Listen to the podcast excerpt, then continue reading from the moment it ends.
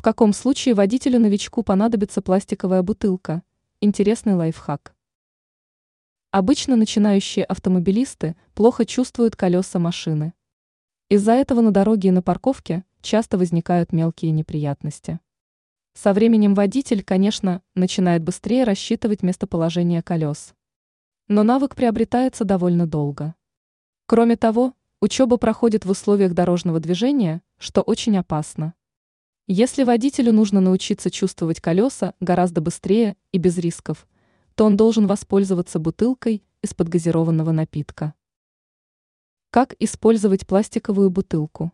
Сперва нужно найти безопасную площадку, на которой можно оточить водительское мастерство. Желательно, чтобы там не было других транспортных средств. Кроме того, на этом участке не должны появляться пешеходы. Заехав на подходящую площадку, надо выйти из машины, взять пластиковую тару, сплюснуть ее и бросить на землю. После этого нужно вернуться в авто и попытаться наехать разными колесами на бутылку.